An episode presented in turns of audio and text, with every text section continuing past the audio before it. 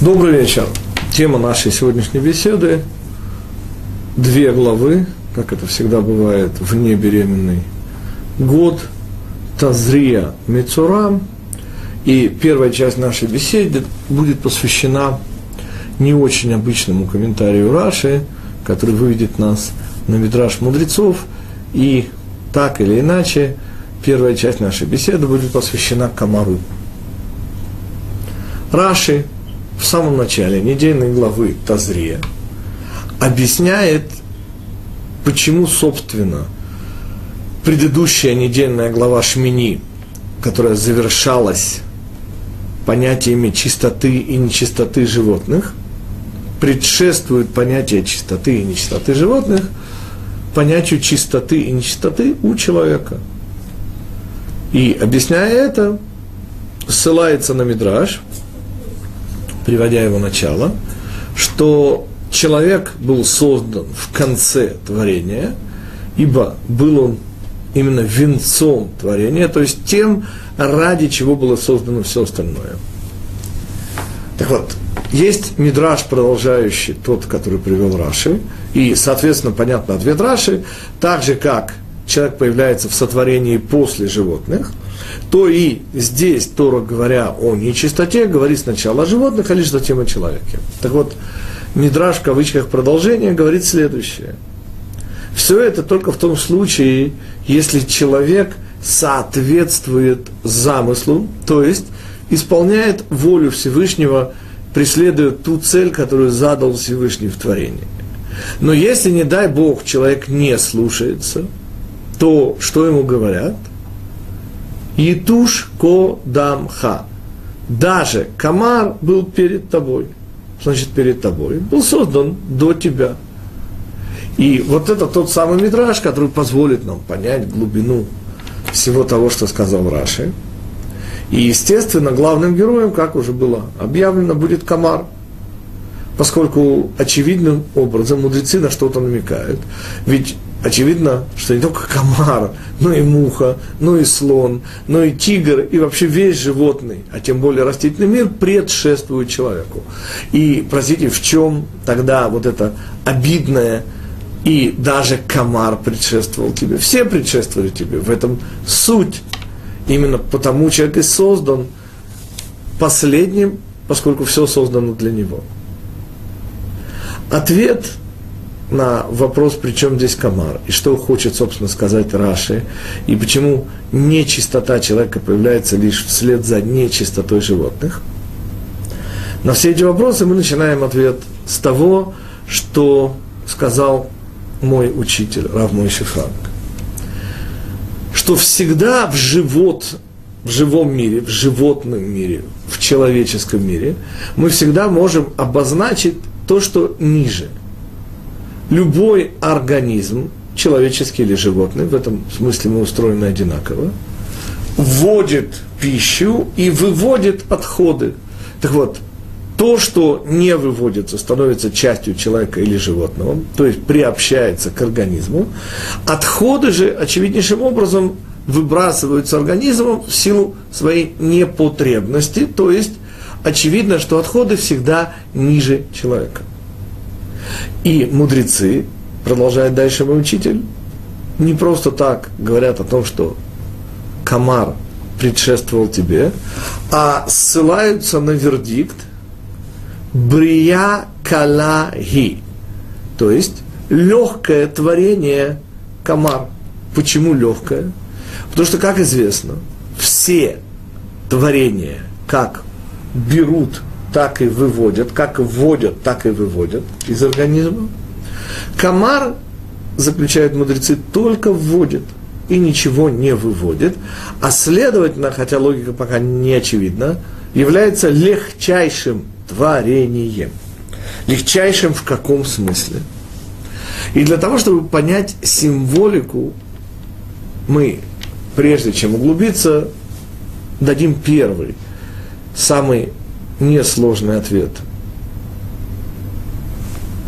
Коль скоро действительно комар не выводит, и я специально консультировался у специалистов, действительно есть сорт комаров, где самец живущий на земле ровно пять суток, все эти пять суток усердно пьет нашу кровь. Ну, понятно, не только нашу, но и кровь животных. И вся эта кровь им не используется для питания организма, а следовательно, у него вообще не предусмотрены и действительно нет отходов.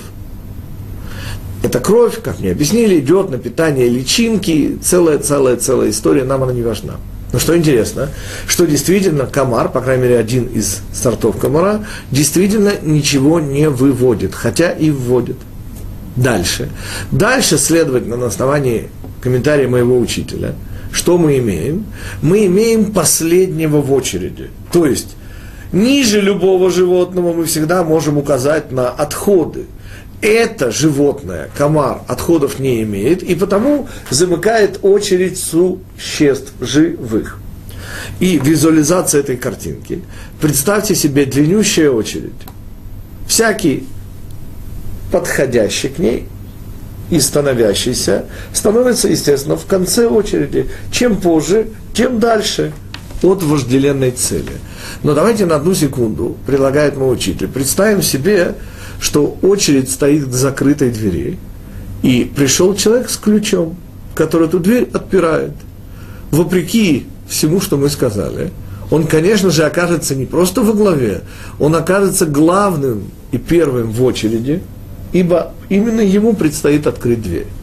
И вот эта визуализация позволяет понять, от чего человек был создан последним. Он главенствующее лицо в творении, у него в руках ключ от достижения цели творения, но если не дай Бог, он не соответствует своей предназначенной ему Всевышним функции – не отвечает высокому званию, то что оказывается? Что он менее функционален, чем любое животное, ибо животное, недоделенное свободой выбора, естественно, функционально, он не может быть в не своей функции, никакими ухищрениями не удастся вырастить из кошечки тигра или из тигренка кошку. Животное жестко запрограммировано и, следовательно, жестко функционально. Человек же единственный, потому высшее на Земле существо, обладающее правом выбора, или точнее правом самоопределения. Человек способен на уникальное, он способен утверждать, что Бога нет следовательно, превращая самого себя в некую альтернативу божественному. Таким образом, всякий человек обладает выбором, соответствовать или не соответствовать функции. И таким образом, если человек не соответствует функции, то он ниже любого животного, даже самого низкого из них, в кавычках низкого, комара, который, как мы уже сказали, является символом последнего в очереди из животного ряда, ибо не имеет отходов жизнедеятельности. До сих простой комментарий. А теперь попробуем увидеть, как всегда, чуть больше. Потому что за потаенной дверцей любого сейфа, умно устроенного, есть еще тщательно скрытая внутренняя секция, где неудачливых грабителей просто подкупают чем-то менее дорогим, с чтобы спрятать от них в потаенной секции более и существенно дорогое. Таким образом мы двигаемся чуть глубже и дальше и вспоминаем о совершенно необычном кусочке гморы, который утверждает следующее. Всякий раз, посещая туалет, мы оказываемся на одну шестидесятую в ощущениях Эденского сада – и простите, пожалуйста, какое отношение имеет туалет и отходы человеческой жизнедеятельности, и простите уровень Эденского сада, райский сад, райские кущи и все, что у нас с этим ассоциируется. Ответ э, достаточно важен, господа. Дело в том, что уровень Эденского сада – это духовный уровень, где работа этого мира уже успешно выполнена. И потому спуск из Эденского сада был именно в этот мир, и назначение этого мира дать нам подняться на уровень Эденского сада, и даже еще выше, выше это значит без возможности упасть с этого уровня. Если мы вспомним, что задача человека в этом мире принципиально отличать плохое от хорошего, разделять добро и зло, то следующее будет уже легче. Понятно, что уровень Эдемского сада – это уровень полной отделенности добра от зла. Это действительно выполненность жизненной функции человека здесь на земле. И потому мы и говорим, что праведники находятся после смерти в Эденском саду. Понятно, речь не идет о саде, а лишь о саде души, и речь идет о том духовном уровне, который благодаря жизни в этом мире приобрела вот эта уникальная личность. Вот именно эта личность и находится на уровне Эденского сада. Но коль скоро мы говорим о разделении добра и зла, то теперь уже уместно вспомнить туалет – где на уровне органики происходит как раз вот это удивительное отделение и разделение. Все хорошее приобретается организмом, все плохое уходит в отходы. Теперь, если мы добавим ко всему, что одна шестидесятая – это минимальная часть, помните, что менее одной шестидесятой не считается, например, знаменитейшее правило Батель Башишим – когда мы капаем в мясное варево каплю молока, случайно, не дай бог, и заведомо эта капля молока в 60 и более раз меньше по объему, чем варево, то ничего страшного не произошло. Срабатывает закон, все, что меньше 1,60, не считается. Понятно, что из этого общего закона сразу предупреждаю, есть э, исключение. Классическое повседневное исключение – это кровь в яйце – если вы даже делаете яичницу из миллиона яиц, и лишь в одном яйце обнаружена кровь, то нам придется выливать все вот эти миллион яиц, поскольку действительно принцип менее одной шестидесятой здесь не работает из-за существеннейшей вещи. Яйца покупаются на счет. Тем самым каждое яйцо приобретает самоценность, а все, что приобрело самоценность, на него не распространяется закон о менее одной шестидесятой. Но если мы сейчас вернемся к уровню Мидраша и забудем об Аллахе, то у нас получится красивейшее углубление и, наконец, понимание Раши. И понимание того, почему все-таки нечистота человека идет вслед за нечистотой. И почему человеку напоминает именно о комаре – что он предшествовал ему. Функция, как мы сказали, человека, и в этом смысл одной шестидесятой уровня Эденского сада, разделение добра и зла. Понятно, что в туалете это разделение происходит неосознанно. Это функция, вложенная в человека, равно как и в животных. А следовательно, мы говорим о функции, но на уровне человека, сведенной к минимуму потому как животное инстинктивное, оно не считается. В каком смысле? И это тоже вещь достаточно огорчительная для всех, для нас. Мы привыкли с вами полагать, и в общем правильно, что поскольку мы не праведники, то никакой педантичности в отношении к нам Всевышний не проявляет. Напоминаю знаменитейшее утверждение – мудрецов его озвучивает, в частности, Вилинский Гаон, что пятно на костюме у ученика мудрости это означает, что он достоин смертной казни. То есть малейшая провинность в делах праведника, господа, это уже повод для смертного приговора. У нас же с вами, людей, к сожалению, не самых праведных на земле, что? Рабочий комбинезон – Пятном больше, пятном меньше, господа. Кто нам считает? И это правда. За одним единственным исключением, господа. Каждому человеку на земле дано что-то удивительное, божественное, уникальное, Божий дар, талант. И во всем, что касается этого таланта, спрос с каждого человека, как с праведника. И я сразу поясняю, Наверняка вам по жизни доводилось встречать людей, которые были лучше вас, добрее, значительнее, отзывчивее, справедливее, дальше. Зачастую эти люди были не только не соблюдающими евреями, они были просто людьми, не евреями. И тогда наверняка у вас, в особенности, если вы не так давно обрели еврейские ценности, возникал вопрос, ну как же так? Но мы с вами стараемся исполнять законы Торы. Э, даст Бог, меняемся к лучшему. И вот, пожалуйста, человек, никакой Торы. И он явно, заведомо лучше, духовнее, выше нас. Как же? Ответ очень простый, ответ звучит достаточно беспристрастно. Господа, он не виноват. Он такой родился. Это естественный духовный уровень, с которым этот человек родился. Нет, несомненно, есть его заслуга. Он его не понизил. Но, я сейчас говорю страшную вещь, естественное добро, господа, не считается. Поймите, в туалете человек действительно отделяет добро от зла. Но сказать, что он совершает моральный поступок, это некий минимум, одна шестидесятая, это инстинкт.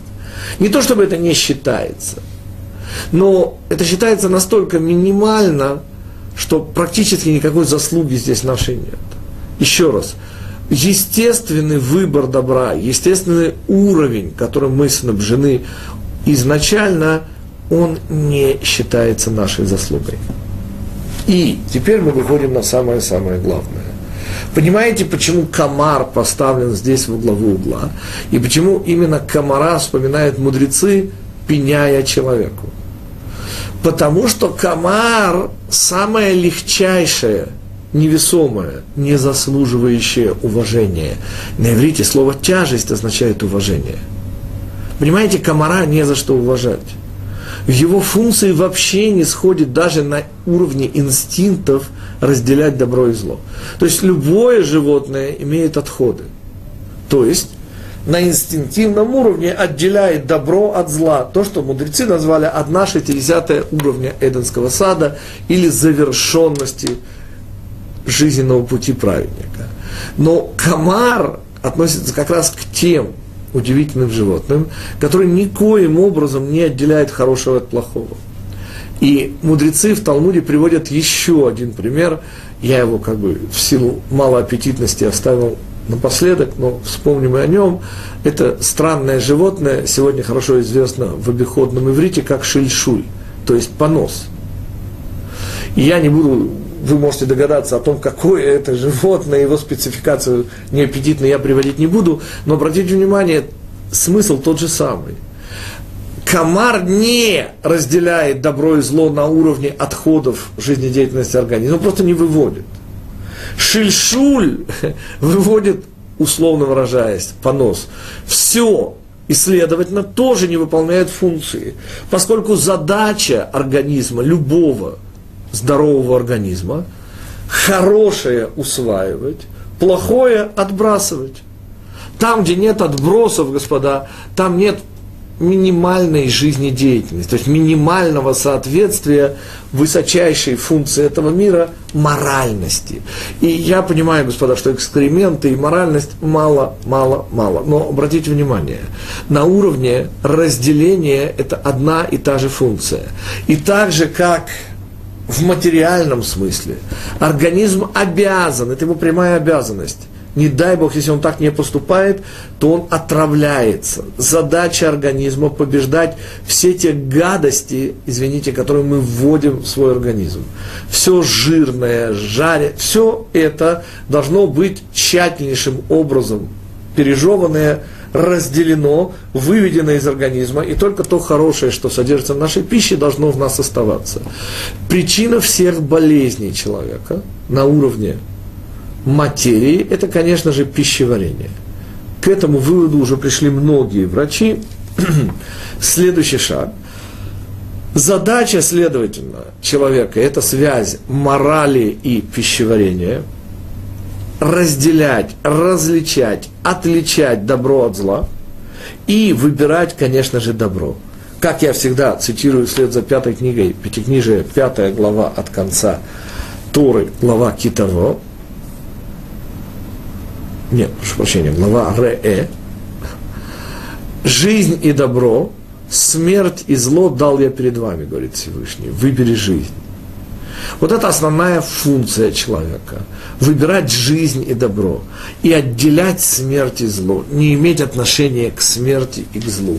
Ведь, вспоминая следующую главу и козла отпущения, глава, о которой мы сегодня просто не успеем поговорить, о Хараймот, начинается с удивительных законов о э, козле отпущения, точнее о двух козлах, и очень интересно о работе первосвященника. Те, кто помнит нашу последнюю беседу о Надаве и Авигу, и о том, что в результате не их поступка, а того, что они выразили общего еврейского желания, они выражают его своим поступком, как мы выяснили.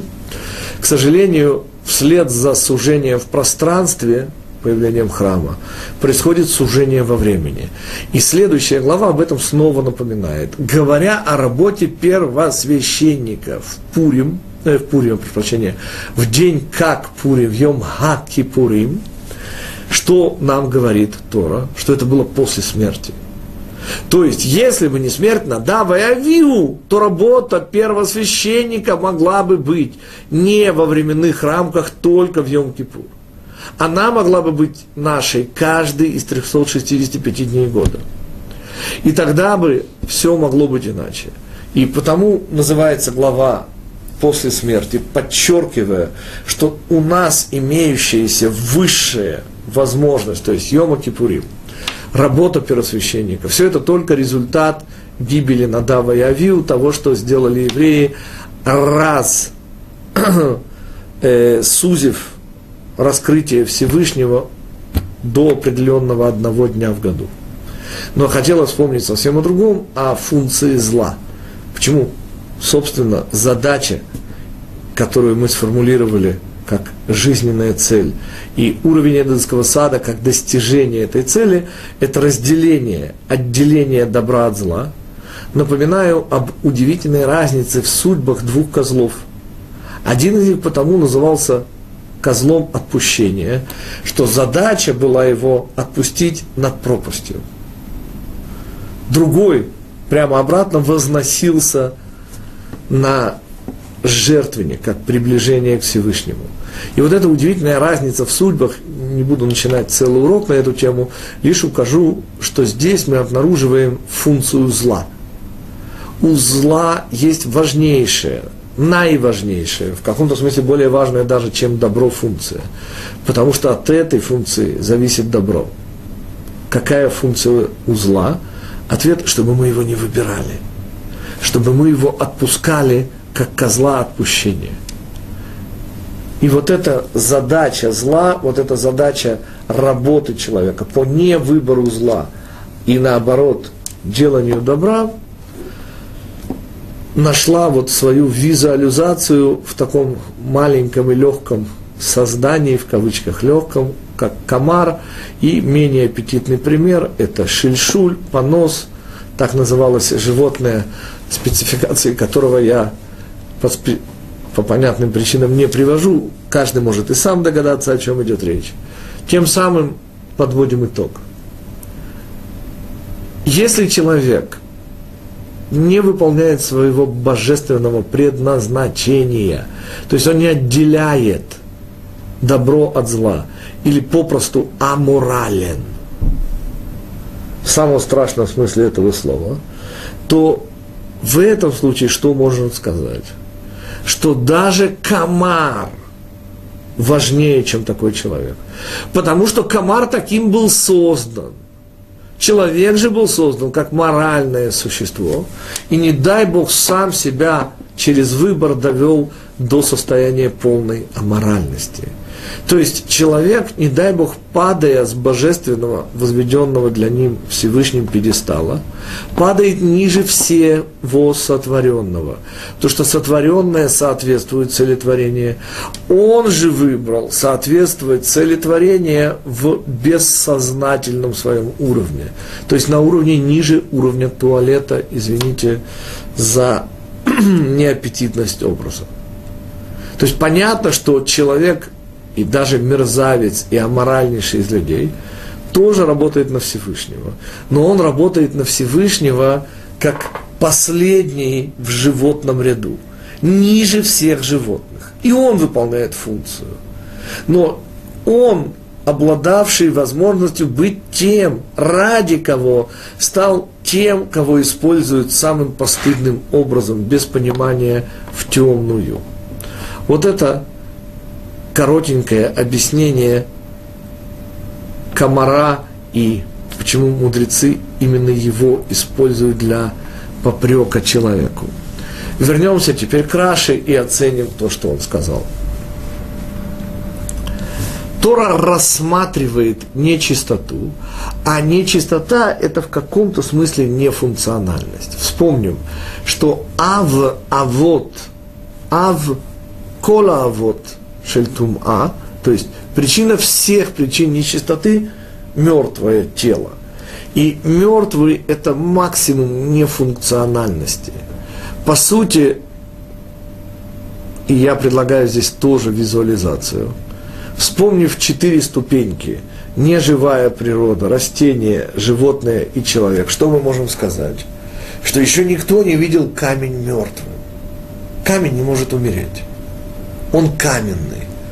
И благо сегодня часть, или не благо, часть из вас так или иначе слышат о дне памяти солдат павших, э, защищая нас с вами – ничуть не дай Бог, а лишь уважая эту память, напоминаю, господа, что евреи не несут цветы на кладбище. Цветы дарят невестам, женам на шаббат. На кладбище евреи всегда приносят камень. Не дай Бог, ни в каком плохом, а лишь в самом лучшем смысле этого слова. Камень – это символ вечности, это символ бессмертия. Камни не умирают. Уже следующий уровень – растения, как известно, умирают. И тут очень интересная аналогия. Понятно, что животное выше растения. Но мертвое животное, господа, это намного хуже, чем мертвое растение. Мертвое растение, господа, оно удобряет почву. Мертвое животное – это падаль, оно отвратительно еще и пахнет. Кроме разложения, оно еще дает отвратительный трупный запах чего обычно у растений не наблюдается. Теперь вы оцените, почему у нас в Иерусалиме умершего человека стараются похоронить даже до два часа до шаббата. Здесь, в городе Коина, в городе храма, сохранилась вот эта удивительная традиция, которая во всем мире у евреев тоже есть, похоронить как можно быстрее. Почему? Потому что мертвый человек – это символ нефункциональности. Мертвый человек – это оскорбление имени Всевышнего. Именно вследствие того, что человек выше всего в творении. Но снова, чем выше, тем ниже падаем. Нижний камень вообще не может упасть. Мертвое растение ниже камня. Почему? Оно не способно сохранить свою форму. Мертвое животное падает ниже мертвого растения. Мертвое животное – это падаль, господа. Это процесс разложения со всеми совершенно необонятельными составляющими. И, наконец, мертвый человек – это оскорбление имени Всевышнего. Это настолько невозможная вещь, человек не может умереть. И понятно, что суть человеческая, божественная составляющая человека, она не умирает. Но вот это то, что мы встречаем в этом мире, это высота падения. Человек, которому дали по максимуму, не дай Бог, падая, оказывается ниже всех. И вот этот дополнительный, глубочайший смысл, который, собственно, конечно же, намеком и приводит Раши. Поймите же, нечистота животных – это еще терпимая вещь, ну, в каком-то смысле. Хотя человек должен быть очень аккуратен. Но нечистота человека, господа, я бы даже сказал уже в смысле облика морали, помните, русо туристу облика морали, нечистоплотность духовная человека, она не имеет извинений. И потому и пытается сказать Раши, что вслед за легкой нечистоплотностью мы прикоснулись к падали, мы совершили что-то недостойное, съели не разрешенное. Это еще полбеды. Но когда мы начинаем отрицать мораль, отрицать божественное, отрицать добро, и смешивать зло и добро, сами себе устанавливая законы, вот здесь-то нам и напоминают о комаре, который есть символ нечистоплотности в самом-самом высоком смысле этого слова. И вот это и есть значение комментария Раши, который объясняет, от чего нечистота животных предшествует нечистоте человека. То, что нечистота человека, господа, это самое низкое, что только может быть в творении. Мы завершили первую часть нашей беседы, которая вся целиком была посвящена первой из двух спаренных недельных глав. Мы говорили о недельной главе Тазрия, и понятно, что вторую часть нашей беседы мы посвятим понятию мецора – Именно так называется наша вторая из двух спаренных глав. Мудрецы, сразу расставляя все точки над «и», говорят, «Мецора» – это «моци шем ра», то есть прокаженный – это тот, кто говорит плохие, злые слова. И наша с вами ближайшая цель – попробовать установить связь между словами и вот этой странной язвой проказы, которая, в общем-то, к то есть кожному известному заболеванию, сегодня, слава Богу, не очень распространенному, отношения не имеет. Почему? Я это сразу доказываю, именно словом доказываю. Господа, от того, что вопреки всякой санитарной логике, напоминаю, что если возникало подозрение на проказу, например, в доме, то помните, что требовалось, чтобы сохранить имущество? Вынести все имущество, а лишь затем приходила санэпидемстанция. Теперь, это же смешно. Потому что если санэпидемстанция приходит сражаться с материальной заразой, то понятно, что первым делом надо сжигать все, все, все. И лишь затем, извините, над чем еще смеется Рав Хирш для тех, кто отождествляет вот эту удивительную болезнь цараат с лепрой, с кожным заболеванием обычным. Напоминаю, господа, замечательный закон, я его называю весь покрытый беленью, чист. Знаменитейший закон Торы, имеющий глубокий философский смысл, мы сейчас трогать не будем, прямо связанный с Машехом. В книгах «Путешествие непредменным главам» я подробно на этом останавливаюсь. Что же мне сейчас важно? Что если язва покрывает все тело человека, представьте, насколько он заразен, то ему совершенно не требуется никаких уединений. Он совершенно чист. И может спокойно здороваться за руку и даже целоваться с любыми людьми. Ну, своего пола, естественно. Ну, или ближайшими родственницами. К чему я подвожу? К тому, что понятно, это с самого начала должно быть понятно, что речь идет о духовном заболевании. Лучшее свидетельство тому, оно полностью исчезает после исчезновения пророчества. Сразу связь. Это красивейший коротенький комментарий, связь между словами злыми и духовной проказой. Говорит Рав Яков Кранц, Магид из Дубна – что человек, легковесно относящийся к словам, может сказать, ну, в конце концов, ну что такое? Ну, я назвал кого-то дураком. Ну, ну, ну, извините, ну в чем криминал? Ведь в конечном итоге я же, не дай Бог, ничего плохого не сделал. Я только сказал. И что происходит? И тогда человек, этот еврей, оказывается перед Коином. И понимаете, от того скажет Коин Таме или Тагор, зависит вся его дальнейшая жизнь. Скажет он чист или не чист, от слова зависит вся жизнь. И это уже не философия, и это уже не история, это конкретная ситуация.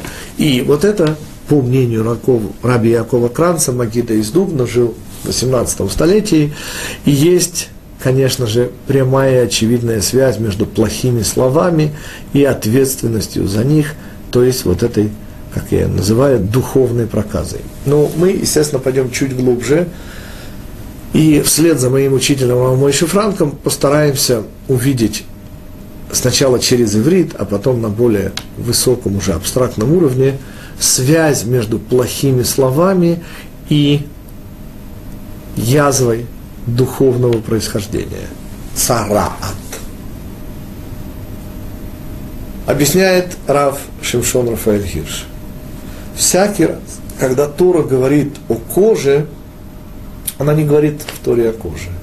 Она говорит «Вие бе ор бесаро нега цараат» и будет на коже мясо его, то есть человека. Что значит кожа мяса? И это постоянная идет идиома. Кожа мяса, кожа мяса. Господа, кожа – это кожа, а мясо – это то, что находится под кожей. Ну, на уровне Аллахи мудрецы тут же понимают, что речь идет лишь о тех язвах, которые будут превращать человека в нечистого, которые имеют выемку, углубление, и которые, естественно, опускаются в мясо ниже кожи. На это намекает Тора, но это, конечно же, уровень Аллахи, это уровень Пшата – а на чуть более высоком уровне, на уровне Ремеза, прежде чем поднимемся на уровень Драж, что на уровне Ремеза? Объясняет Равшим Шон Рафаэль Гирш. Слово «басар» на иврите имеет удивительное дополнительное значение. Басар – это мясо. И даже есть русские евреи, очень большие энтузиасты, то ли русского, то ли иврита, которые пытаются сказать, что слово «колбаса» – это «коль-басар». Ну, господа, это на совести этих евреев, а ежели без анекдотов, то слово мясо на иврите имеет совершенно невероятное значение. Сообщение. На иврите левасер – сообщать. Теперь, простите, какая связь между мясом и сообщением? Объясняет Рав Шевшон Рафаэль Гирш. Конфигурация нашего тела в этом мире. И те, кто хотят проверить Рава Гирша, просто закройте глаза – и обратите внимание, что вы не потеряли ощущение пространства вокруг вас. То есть ваша кожа, ваше мясо, исправные датчики, и они сообщают вам о конфигурации вашего тела. То есть нам совершенно не нужны глаза, чтобы чувствовать себя в пространстве. Для этого и служат удивительнейшие по своей чувствительности датчики – и даже легкий ветерок, и, и даже повышение температуры мгновенно ощущается. Иначе, как бы мы одергивали руку, дотронувшись до чего-то очень горячего. Слава Богу. Следующий шаг. Понимаете, говорит Равгирш, задача мяса, и потому и появляется это дополнительное значение, сообщать мозгу о конфигурации в пространстве нашего тела. Если хотите, выражаясь математически, от топологии нашего тела. Следующий шаг. И вот здесь начинаются уже вещи более глубокие. Итак, человек, говорящий плохие слова, что, собственно, происходит с ним? Поступает некий сигнал на мясо, сообщение о неправильности. Почему? Я сейчас снова с признательностью моему учителю, он единственный мне известный в нашем поколении еврей, если не считать отчасти, только отчасти его учителя Рав Мойши Шапира. И вот Рав Мойши Франк единственный известный мне в этом поколении еврей, который объясняет и уровень Мидраша, а не только Ремеза. Мы сейчас с вами поднимаемся с уровня Ремеза, то есть намека, чис, э, слова мясо намекало на сообщение. А сейчас мы с вами поднимемся на удивительный уровень и снова поразимся красоте мидрашей наших мудрецов. Сказано о разведчиках, которые, как известно, были виновны в нарушении закона о чистоте нашей речи. Они говорили злые, нехорошие слова, ослабляя евреев о стране Израиля. Дебру лашон ара Одот Эрец Исраиль. Дальше. Говорит Мидраш, каким было их наказание? Ответ очень интересный. Их языки вывалились, зачервивив. Ну, червивость языков более-менее понятна здесь. Да? То есть нефункциональность. Это как трупность этих языков. То есть языки, которые говорят плохие слова, они как бы превращаются в трупы людей – и превращать людей в трупы, но это как бы понятный образ, и вывалились до, и вы наверняка думаете, до земли. Ну, в смысле, что у них были очень длинные языки. Ответ до пупа. Причем здесь пупок? Задает вопрос мой учитель. Ну почему до пупка? Что, собственно, хотят сказать наши мудрецы? И те, кто учат Кабалу, ну это четвертый уровень, на котором мы лезть сейчас не будем, конечно должны вспомнить, что рот головы, а рот тела – это пупок. Именно поэтому младенец в материнском чреве ест через пупок. Но нам сейчас нужен именно третий, а не четвертый уровень Торы. И потому мы сейчас ограничимся чем? Пониманием этого красивейшего мидраша. Говорит мой учитель. Наряду с материальным телом, с которым мы все знакомы, у каждого человека, и любая в этом смысле эзотерика подтверждает, есть еще и духовное тело. Назовите это душа, но имеется в виду не просто душа, а вот та самая, которая связана с нами, с нашей личностью. И она тоже имеет, и потому она прообраз, по которому начерчено наше тело, она имеет как бы форму нашего тела. Хотя речь не идет о форме, а нечто о чем-то совсем другом, потому что мы говорим сейчас все-таки о душе, о субъекте мира духовного. Дальше. Так вот, этот субъект, как мы его воспринимаем, это астральное или духовное тело. И вот здесь самое интересное начинается, господа. Если мы признаем наличие над нами еще вот этого удивительного духовного, духовной составляющей нашей личности, то тогда окажется, что не случайно Армагеддон, как говорят христиане, Гармегидо, то есть место постоянных битв находится именно здесь в голове. То есть именно за власть над головой сражаются нижняя инстанция, то есть сигналы, поступающие от тела, желания, инстинкты, и мораль, которую поставляет нам душа сверху, и вот она это мораль и борется с желаниями. Например, желание есть свинину натыкается на систему ценностей духовную, то есть систему ценностей души, которая сопротивляется желанию есть запретное. Следующий шаг. Итак, если середина, то это мозг. Именно мозг является серединой между духовным телом и материальным телом. И именно здесь, на границе, посреди поля сражения, и происходят все наши в результате победы и, не дай бог, поражения. Но, и вот здесь уже мидраж мудрецов, что хотели сказать наши мудрецы, сказав, что язык вывалился до пупка. Они хотели сказать страшную вещь, снова на уровне кабалы, на четвертом уровне. Они хотели сказать на то, что они утратили голову, и рот головы оказался ртом тела. На уровне же третьем мы что говорим? Что рот вывалился до середины. То есть вместо того, чтобы середина была у них в голове, у них середина оказалась в пупке, а это означает, что они изменили своей духовной составляющей, они изменили своей душе. Из лучших побуждений, конечно же, как мы будем учить в свое время. Потому что промах разведчиков – это был ненужный подвиг разведчиков. Но, тем не менее, красота этого мидраша поражает. Понимаете, серединой их личности стал пупок. То есть, они предали свою духовную составляющую. И вместо головы заработал, к сожалению, рот тела – Понимаете, язык стал вещателем нижнего, хотя задача его быть вещателем верхнего. Задача языка сеять разумное, доброе, вечное.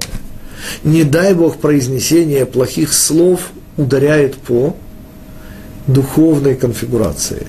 И когда у евреев времена первого храма, времена пророчества был высочайший духовный уровень, то вот это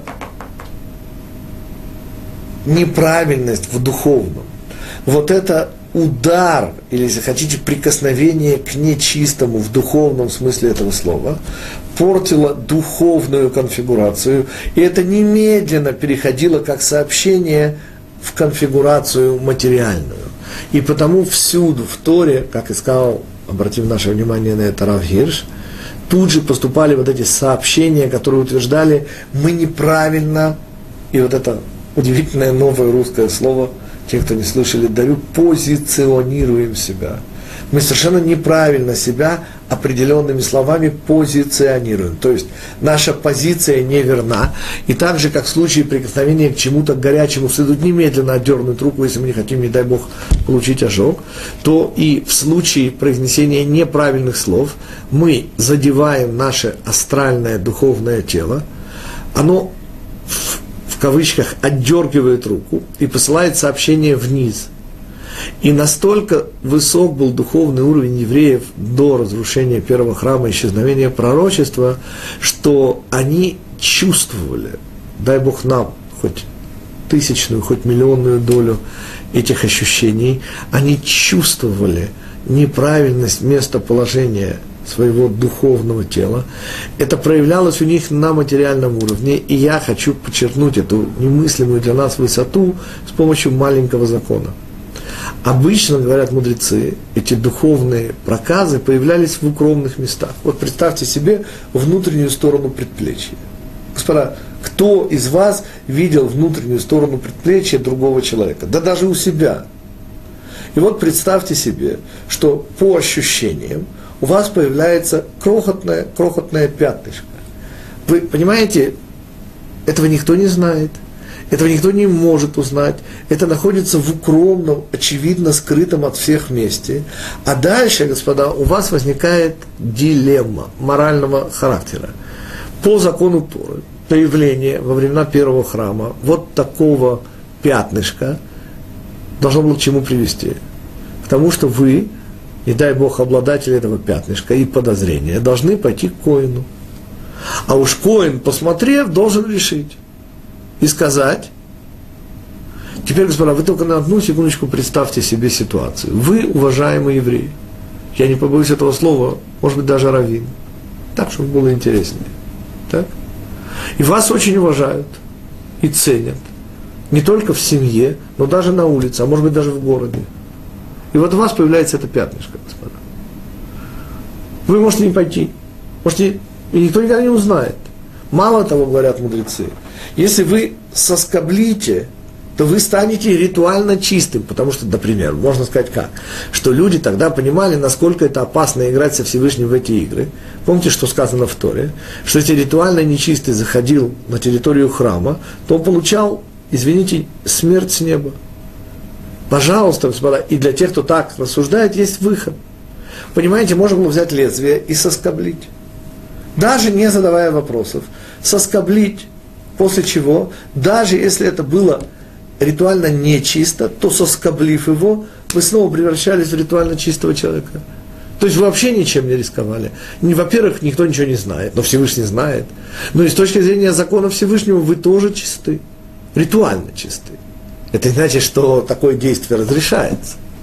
К чему я подвожу? К тому, что человек отправлялся к коину, представляет, что это значит для него. И иногда слушал страшный вердикт. Причем не обязательно тамы. Понимаете, Коин просто отправлял его в изоляцию. А я напоминаю, это не в изолятор. Ну, господа, для нас с вами, я извиняюсь за неаппетитность образа. Представьте себе кожно-венерический диспансер, не про нас будет сказано. И те неприятные, смешные болезни, которые всякие посещающие его признаются перед обществом. Это ноль, господа, по сравнению с тем, о чем я сейчас говорю. Известный, уважаемый, взрослый человек отправлялся на семидневное уединение на глазах у всего города – все эти семь дней знали его близкие, знакомые, знакомые знакомых, что он оказался настолько не безответственным и легкомысленным, что, скорее всего, позволил себе неосторожные слова и кого-то задел. А понятно, что задевая кого-то, мы, во-первых, задеваем себя. И в результате он оказался на семь дней в изоляции – Объясним заодно, почему это мера за меру. Почему говоривший плохие слова, объясняет Рав Шимшон Рафаэль Хирш, наказывался изоляцией, тихо сам собою, как шутили в советское время. Потому что плохими словами, господа, мы влияем на ухудшение общественных связей. Поясняем. Пример тоже крайний, но и потому более всего поясняющий. Представьте себе, жена выходит замуж, в кавычках неудачно – Муж не просто, а сверх и супер эгоист. Так? Проходит, может быть, год, может быть, полтора после свадьбы, и слава Богу, ситуация немножко, но улучшается. Муж начинает чуть больше понимать обязанности свои как мужа, и жене уже стало чуть легче терпеть его эгоизм, и эгоизм действительно становится меньше. То есть налицо явное ухудш... э, улучшение ситуации, но тем не менее по-прежнему мы говорим о чем-то очень неприятном. И приезжает пресловутая теща, которая мгновенно оценив жизненный опыт ситуации, говорит, дочка, так как ты можешь, да ведь он же такой эгоист. Теперь, несомненно, что теща сказала не просто правду, а действительно настоящую правду. Но что здесь не учтено? Ведь есть тенденция, господа. Ведь любые плохие слова – это моментальная фотография. Но если бы мы посмотрели на фотографию предыдущую, где этот зять был еще большим эгоистом, если мы могли бы увидеть недалекое будущее, где зять, слава Богу, станет вполне терпимым эгоистом, да и жена оказалась способна нести на себе тяжесть этого эгоизма, то что мы видим? Мы видим тот самый брак, который в конечном итоге может привести к любви. Но приезд тещи и ее плохие слова, но он же такой эгоист, что делают? Делают ношу, которая уже стала даже немножко легче, чем была для жены, непосильной. И это может вообще закончиться разводом. Точно так же произносимые нами плохие слова, не дай Бог о других людях, что делают? Понимаете, как говорит известный анекдот, ложка нашлась, но осадок остался – и вот эти слова, про которые мы заранее знаем, что это не так, но, понимаете, если о белом говорит черное, то вы понимаете, каким оно станет наше восприятие? Серым. Нет, черным оно не станет. Мы люди умные, пытающиеся сохранить объективность, но оно станет серым. Или, по крайней мере, белым в черных пятнышках.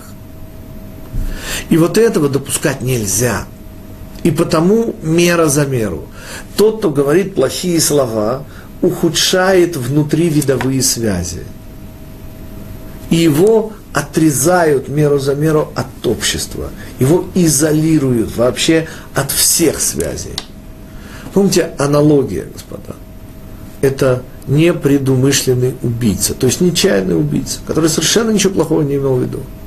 Но именно его зачисляет Тора в самый низ еврейского тела Израиля. Почему? Потому что он, нечаянный, в отличие от того, кто предумышлял, был использован Всевышним в темную. Он вообще не хотел. Он вообще не подразумевал убийство. Вы понимаете, насколько низко пал человек, если Всевышний использует его как орудие. А что у Всевышнего камней мало, гадюк мало, мало способов умертвить человека. Понятно, что умерший в результате должен был умереть. Но как же может быть, что еврея или человека используют как орудие убийства, не дай Бог. И потому он самый-самый низ. Так же, как первосвященник самый верх, вот этот нечаянный, как я его называю, убийца, оказывается в самом низу. И аналогия здесь полная. Помните, что делают с нечаянным убийцей? В отличие от предумышленного, где есть конкретная причина, где можно что-то сделать, например, вынести ему смертный приговор этому убийце. С нечаянным убийцей, что с ним делают? Его отрезают от всего и от всех связей, его целиком вырывают из того, чем он жил, и той среды, в которой он обитал, и поселяют совершенно особенный, возвышенный, надземной город-убежище – который, как известно, был вообще не на земле кого-нибудь из ветвей Израиля, а был городом для левитов, то есть для учителей Торы, которые тем и промышляли, что преподавали Тору. Таким образом, в чем аналогия с нечаянным убийцей? Понимаете, с этого мы начали, к этому сейчас возвращаемся. Сказал Рав Яков Кранец. Человек, произнесящий плохие слова, что говорит себе? Но я же ничего не, я же ничего не сделал. Но я же только, я же не хотел, я же имел в виду совсем какую-то маленькую и простую вещь. Что в результате? Вот именно нечаянность, необдуманность слов карается самым страшным. Нас отрезают полностью от общества. посылая в уединение. И вы только представьте себе реакцию ближних, родственников, знакомых и знакомых знакомых, когда и оцените высоту духовного уровня того поколения. Когда евреи находили в себе силы, и я вслед за этим комментарием даю удивительное для меня, по крайней мере, определение тех людей. Господа, это было время, когда Всевышнего стыдились так же, как людей. Вы только вдумайтесь в то, что я сказал. Ну, господа, помним нас с вами. Помните, для нас с вами Всевышний – это свой человек. Ну, что Всевышний нам не простит. Да кто из нас стесняется Всевышнего?